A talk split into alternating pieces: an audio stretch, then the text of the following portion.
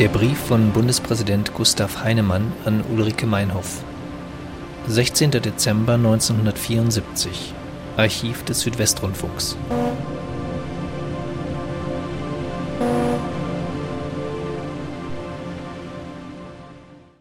Als Gustav Heinemann seinen aufrüttelnden Brief an Ulrike Meinhoff schrieb am 11. Dezember, also vor fünf Tagen, da gab es in Berlin zwei die Öffentlichkeit wachrüttelnden Veranstaltungen, die uns die neu aufbrandende politische Hysterie über die Bader-Meinhof-Gruppe deutlich machten. Zum einen die Verleihung der Ossietzky-Medaille, bei der Heinrich Böll sagte: Was hier vor sich geht in diesem Land, ist ja Wahnsinn.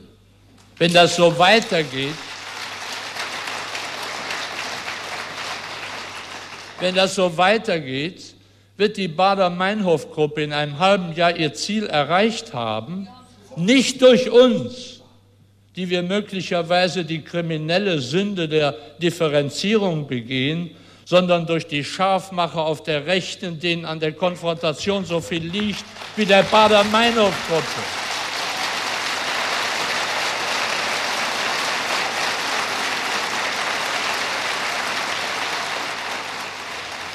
Und da war in Kirchenkreisen die Solidaritätsveranstaltung für den Berliner Kirchenpräses Bischof Scharf, dem ein politischer Fehltritt vorgeworfen worden war, weil er als Pfarrer Ulrike Meinhoff in der Zelle besucht hatte.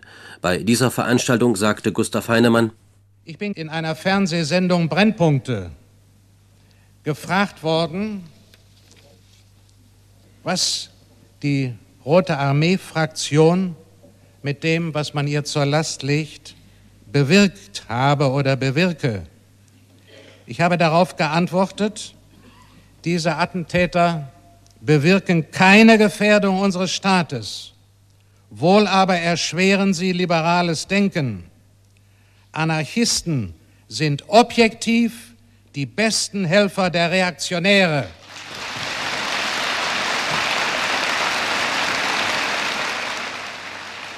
Die Rolle des Mahners hat Gustav Heinemann in seinem vor fünf Tagen verfassten Brief, der heute bekannt geworden ist, konsequent fortgesetzt.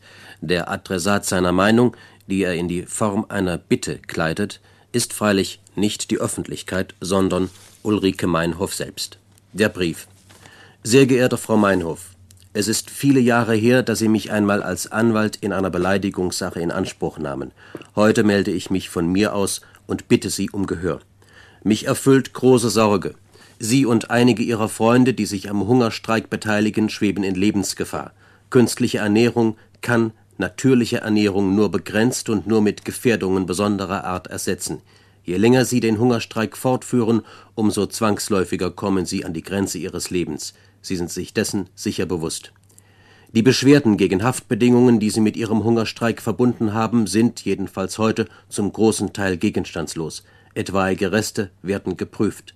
Es besteht von daher kein Grund mehr, den lebensgefährlichen Hungerstreik auch nur noch einen Tag fortzusetzen. Wenn Sie sich anders entscheiden, so tun Sie es möglicherweise, um sich durch Verhandlungsunfähigkeit dem Prozess zu entziehen. Wenn es so wäre, so müssen Sie damit rechnen, dass man gegen Häftlinge, die sich selber verhandlungsunfähig machen, aufgrund einer Änderung des Prozessrechtes auch ohne deren Beteiligung oder Anwesenheit im Verfahren verhandeln und ein Urteil sprechen wird. Sie haben dann durch Hungerstreiks ihre Gesundheit oder gar ihr Leben für ein Ziel aufs Spiel gesetzt, das ihnen durchkreuzt wird. Wenn Sie aber vielleicht meinen, mit einer Selbstopferung Ihres Lebens politische Wirkungen in Ihrem Sinne außerhalb des Gefängnisses auszulösen, so sind Sie im Irrtum. Sie wollen Schäden in unserer Gesellschaft, was immer Sie darunter verstehen mögen, beseitigen und denen helfen, die unter solchen Schäden leiden.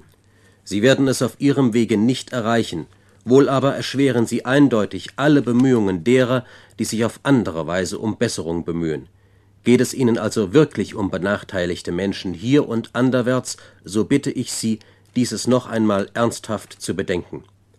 Bei allem Respekt vor der Selbstbestimmung, die einem Menschen hinsichtlich seiner Lebensgestaltung gebührt, meine ich ernstlich, Sie sollten Ihren Hungerstreik beenden. Ich bitte Sie darum, nehmen Sie sich selbst diese Freiheit und geben Sie damit Ihren Freunden eine gleiche Freiheit.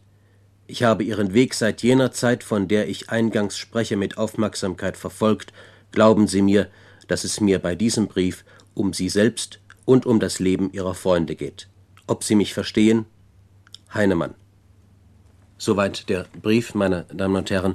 Ob Sie mich verstehen, es sei noch einmal aufgegriffen. Ist dies nicht auch über die Meinhof hinaus eine Frage an die Öffentlichkeit?